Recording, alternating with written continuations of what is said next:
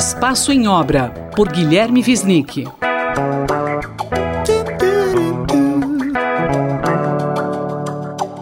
Olá, professor Guilherme Visnick. Quando se fala na capital São Paulo, nesta metrópole, sempre lembramos do trânsito. É isso o seu tema hoje? Exatamente. Eu queria falar sobre um tema já muito conhecido, mas enfim, o que significou e o que significa essa nossa opção rodoviarista né, do desenvolvimento das nossas cidades no Brasil, em São Paulo particularmente, mas hoje nas cidades médias e grandes do Brasil inteiro isso é um problema. E, e, esse é um tema sobre o qual eu já, já tratei muitas vezes na, na Bienal, na décima Bienal de Arquitetura de São Paulo, em 2013, da qual eu fui um dos curadores. É, nós fizemos uma exposição chamada Carrópolis, que tratava hum, por vários é, lados e aspectos dessa questão, que no fundo é o imaginário, porque o carro ele entra associado a, uma, a, um imaginário de liberdade individual, de livre iniciativa, né, de, de velocidade, de, de autoafirmação.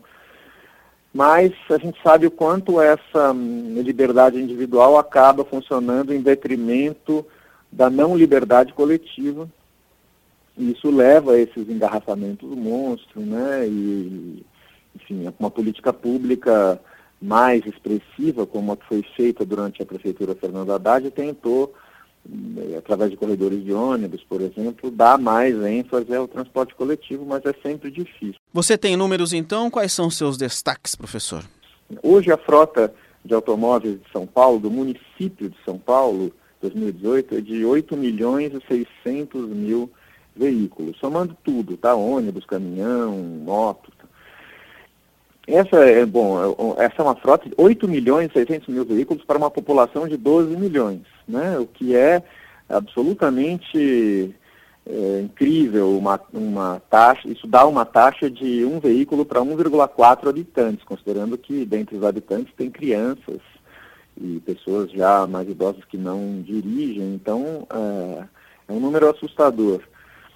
É claro que, que isso conta com o fato de que muitas pessoas têm mais de um veículo, né? mas enfim. É, e aí, de posse desses números, eu fazendo uma conta simples, né, que seria multiplicar esse número da frota por 3,6 metros, que é o tamanho de um carro compacto, é, isso, se a gente colocasse toda essa frota, porque você tem que descontar, tudo bem, tem ônibus e caminhão aí, mas tem também moto, então dá para tirar uma média, estou chutando 3,6. Se botasse tudo junto, de repente um dia acordasse, toda a frota fosse para a rua, e ficasse enfileirada uma na frente da outra, daria uma, uma minhoca de lata, né, uma, uma, uma coisa gigante de 33.540 quilômetros. Isso só assim, encostado, um na frente do outro, enfileirado. Vejam o que significa esse número. É, a distância do Oiapoque ao Chuí, isso é o tamanho do Brasil de norte a sul, são 4.320 quilômetros. Portanto, a frota de, de, veículos de São Paulo, só da cidade de São Paulo, enfileirada, tudo uma coisa na frente da outra, daria 7,7 vezes o tamanho do Brasil. Né? E é, o diâmetro do planeta Terra, o diâmetro equatorial do planeta Terra é 12.750 quilômetros. Portanto, a frota de São Paulo enfileirada, ela daria também a, a espantosa medida de 2,6 vezes o diâmetro do planeta. Eu acho que é, esses dados, eles são bons para a gente perceber que loucura é essa que aconteceu. Né? Como é que se pôde dar tanto incentivo à compra de, de carros, a, a, ao transporte individual, à solução individualista, né? Porque supostamente é muito bom você ter, é claro que um carro é muito melhor do que um ônibus, porque você, se você muda de ideia no meio do caminho, você, você vai para outro lado, né? No ônibus não. Agora, é, uma sociedade supõe uma partilha de interesses coletivos.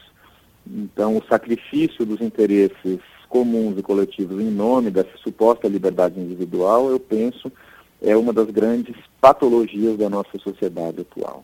Números para a gente refletir por mais uma semana até terça-feira que vem. Até, um abraço a todos. Fábio Rubira para a Rádio USP.